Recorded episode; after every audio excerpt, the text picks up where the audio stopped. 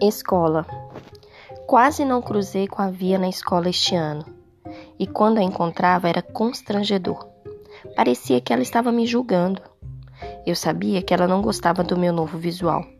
Sabia que não gostava dos meus amigos. E eu não gostava muito dos delas. Nunca chegamos a brigar, apenas nos afastamos. A ela e eu falamos mal da Via uma para a outra. Ela é tão careta, tão isso, tão aquilo. Sabíamos que estávamos sendo cruéis. Mas seria mais fácil dar um giro na via se fingíssemos que ela havia feito algo com a gente. A verdade é que ela não tinha mudado em nada. Nós é que mudamos. Éramos diferentes demais. E ela ainda era quem sempre foi. Isso nos aborrecia, me aborrecia tanto, e eu nem sabia por quê. De vez em quando, eu procurava ver onde ela estava sentada no refeitório, ou checava as listas dos, das matérias eletivas para ver em quais ela havia se inscrito. Mas, exceto por alguns acenos de cabeça no corredor e um oi ocasional, nunca nos falávamos de fato. E parei no Justin no meio do ano. Eu nunca havia prestado atenção nele. Só sabia que era um cara magrelo e bonitinho de óculos grossos e cabelos meio compridos, que carregava um violino para cima e para baixo. Então um dia eu o vi na porta da escola abraçado com a Via.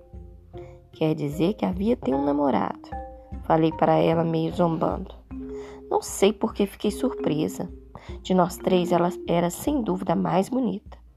Olhos muito azuis e cabelos escuros ondulados só que sempre agiu como se não estivesse nem um pouco interessada em garotos, como se fosse inteligente demais para esse tipo de coisa.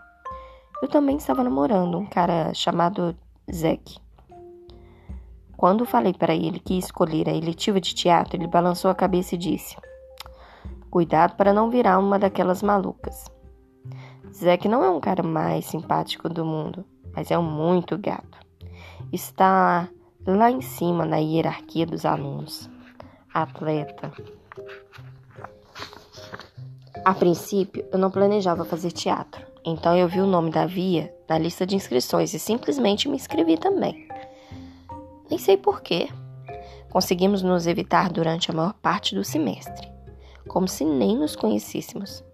Um dia cheguei mais cedo à aula do teatro e Davenport nos pediu que tirasse cópias extras da peça que pretendia montar conosco para a apresentação da primavera, O Homem Elefante. Eu já ouvira falar do texto, mas não sabia sobre o que era. Então comecei a folhear os roteiros enquanto esperava na copiadora.